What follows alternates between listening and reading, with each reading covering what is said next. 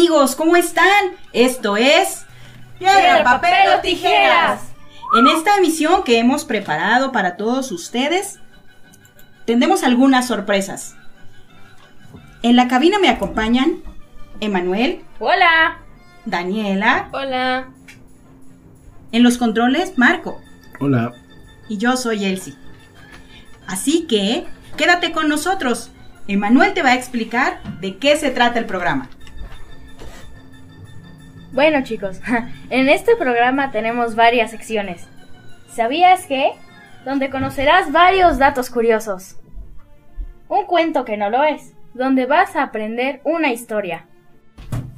También vamos a compartirte algunas canciones muy padres. En este programa también queremos saludarte. A todos aquellos que nos hayan mandado su nota de voz podrán escucharla al final del programa y si tú quieres ser saludado puedes mandarnos una nota de voz y también podrás escucharla al final de las emisiones. Y bueno, ¿y qué esperamos? ¡Comenzamos!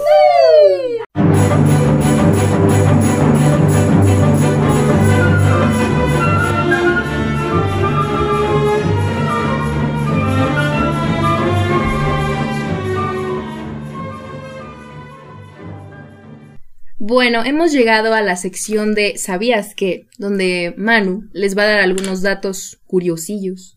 Y bueno, Manu, ¿tienes algo para decirnos el día de hoy?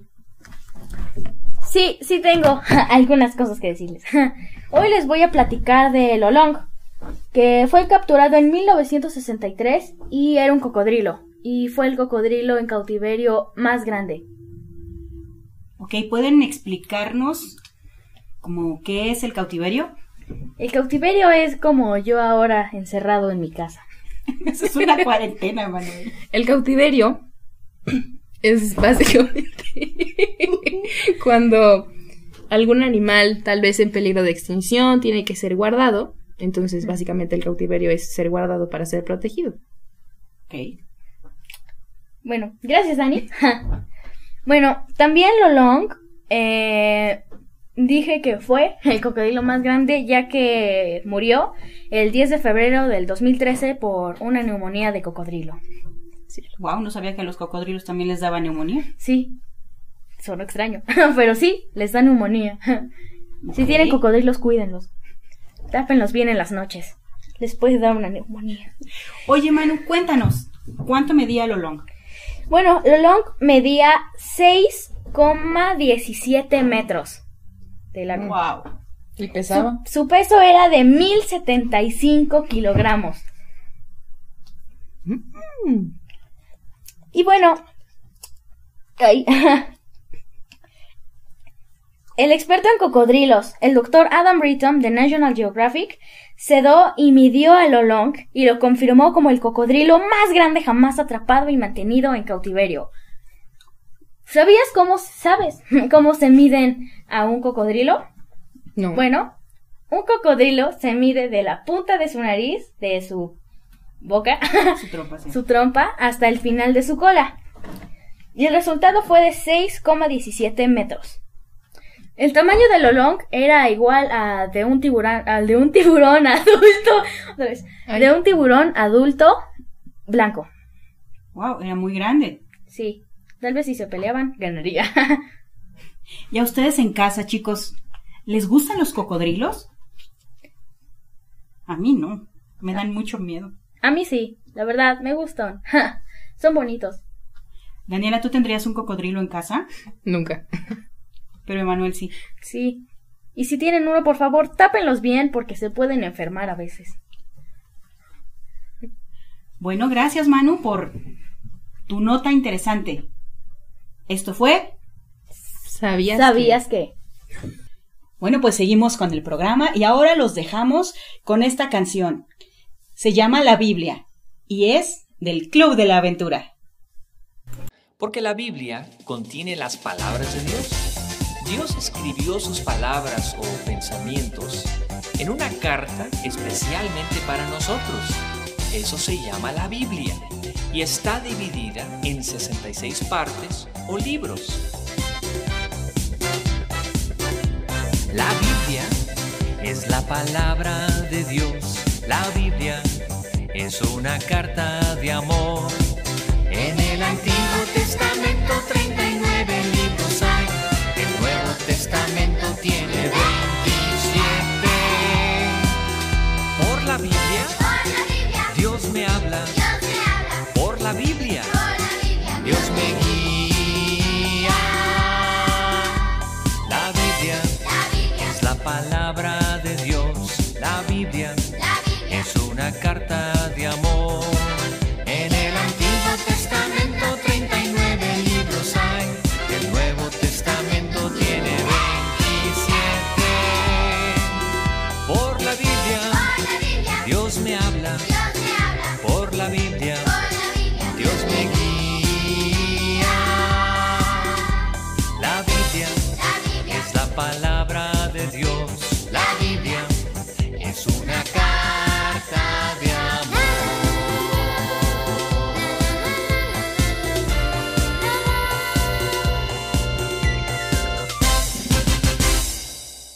Bueno, ¿qué les pareció la canción? A mí me gustó mucho. Y me gusta pensar que la Biblia es una carta de amor de Dios para nosotros. ¿Y ustedes? Ahora vamos a pasar a la siguiente sección. Un cuento que no lo es. Pónganse cómodos, siéntense, acomódense y escuchen atentamente a esta historia. El hijo del rey. Había un rey que tenía un gran reino y vivía en un hermoso castillo. El rey tenía un hijo y juntos construyeron el reino. De hecho, el rey construyó el reino para su hijo, para que él lo gobernara un día, pues era su único hijo al que amaba profundamente. En el reino había un pueblo. ¿Sabes lo que es un pueblo? Bueno, es un grupo de personas que viven en un lugar. El rey amaba y cuidaba a su pueblo.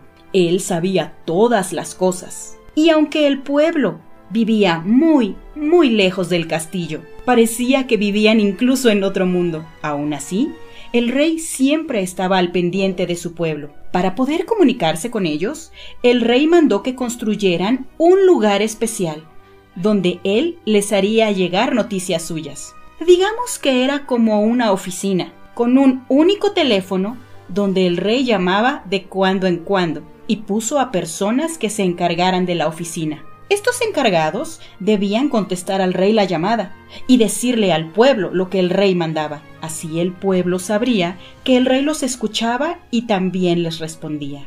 El rey había anunciado que enviaría un día a un mensajero especial al pueblo para que él les llevara noticias suyas. Así que el rey dejó muchas pistas de cómo sería el mensajero y las cosas que haría, para que nadie tuviera dudas y supieran que vendría de parte del rey. Todos sabían que el mensajero vendría al pueblo y lo esperaban, pero pasaba el tiempo y no tenían noticias de él. Y no es que al rey se le olvidara, es que estaba preparando todo para que el viaje fuera perfecto. Llegó el día. El rey enviaría al mensajero tan esperado por todos. La tarea era más que importante, así que el rey comprendió que no había nadie en el castillo que pudiera llevarla a cabo, con el cuidado y amor que se necesitaba. Había una sola persona que conocía bien al rey, que entendía su corazón y por lo tanto daría el mensaje exactamente como el rey quería. ¿Sabes quién? Su hijo. El hijo del rey viajaría muchísimo para llegar al pueblo. Viajaría tanto en el tiempo que llegaría al pueblo siendo tan solo un bebé. Una familia pobre lo recibiría, pero lo amaría como si fuera suyo. ¿Su hijo? Preguntarás. ¿Qué acaso no tenía sirvientes que lo hicieran? ¿O alguien más? No, no hubo nadie calificado para llevar a cabo tan difícil encomienda. El hijo del rey debía dejar el castillo, pero sobre todo a su padre, a quien amaba tanto, al punto de estar dispuesto a dar la vida por lo que su padre deseaba. ¿Te imaginas vivir lejos de casa? Uy, la sola idea a mí me asusta. Pero el hijo del rey no tenía miedo, pues conocía a su padre y sabía que jamás lo abandonaría. Así que cuando todo estuvo listo, dejó el reino.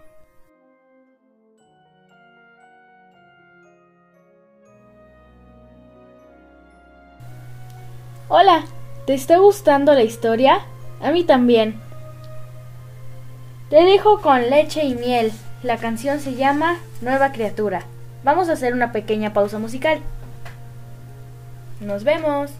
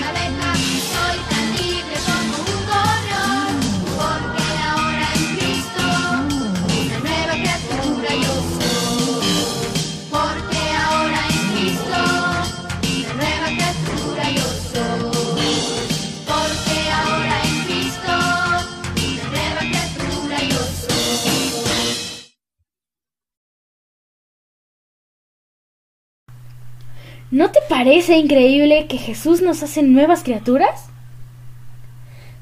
De vuelta al cuento, ¿quieres saber qué pasó con el hijo del rey? Quédate hasta el final, porque no te lo voy a spoilear.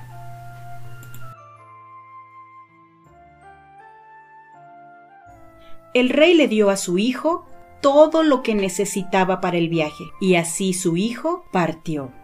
Cuando llegó al pueblo, todas las cosas sucedieron tal y como el rey las había planeado. Su hijo vivió entre la gente del pueblo y los ayudó en todo lo que pudo. Muchos lo agradecían, otros...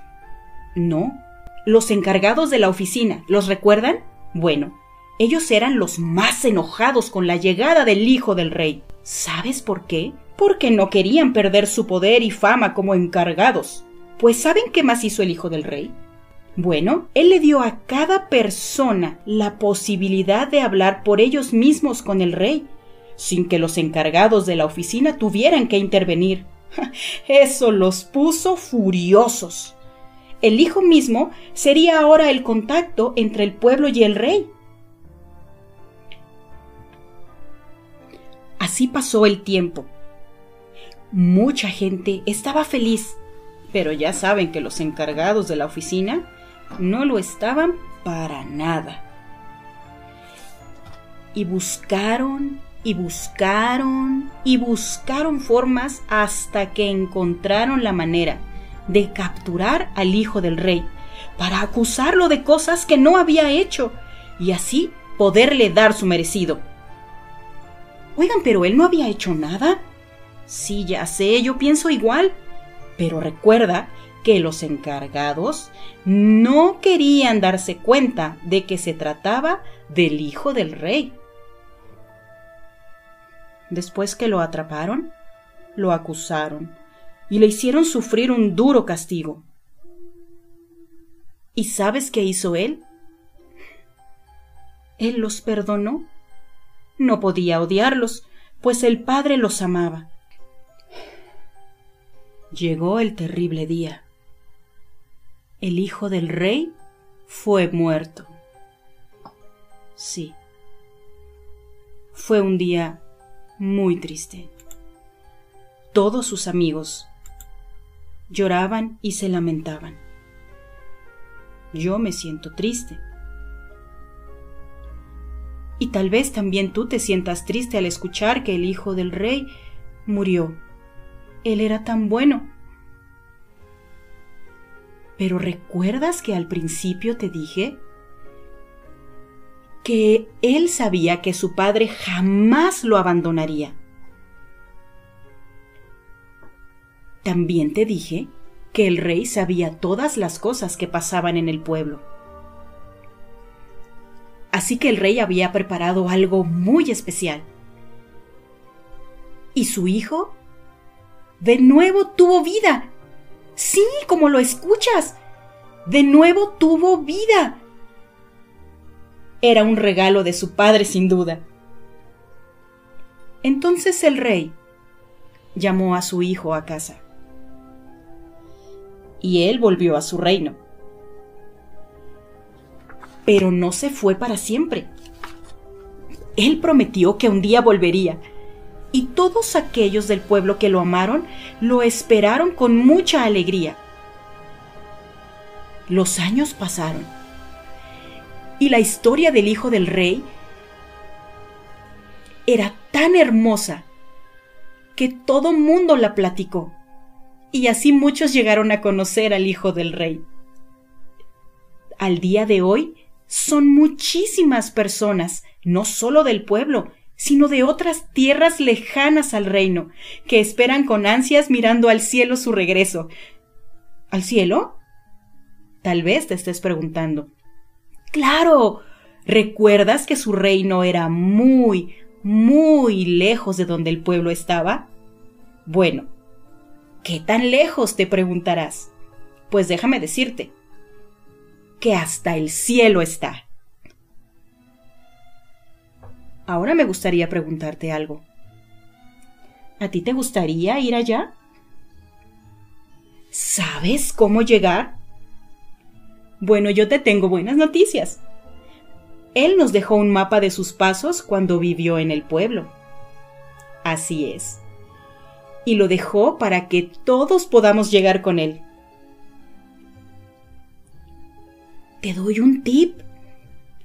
Pregúntale a tu papá y a tu mamá. Seguro ellos saben cómo llegar. Y te pueden mostrar el camino. Aunque déjame darte una advertencia. No es un camino fácil. ¿Tendrías el valor de llegar allá? Creo que sí. Ahora el hijo del rey vive en su castillo. Vive con su padre. Y un día va a volver a su pueblo. Y entonces le veremos.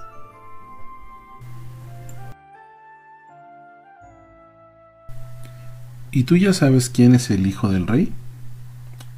Bueno amiguitos, este fue el cuento que no lo es, porque el Hijo del Rey es verdadero. Y así llegamos al final de nuestro programa, pero no queremos dejar de escuchar los saludos que nos enviaron. Hasta la próxima. Hola, soy Fanny. Mi pelo es cachete. Soy Abigail Catana Mejía. Me gustan mucho los conejos. Soy Sarita, tengo 5 años. Él es mi hermanita Tete. Yo soy Lía. Mi perro se llama Cachete. Hola, me llamo Ruth Elizabeth Cárdenas Mejía, tengo nueve años y me, gustan me gusta mucho patinar y el básquetbol.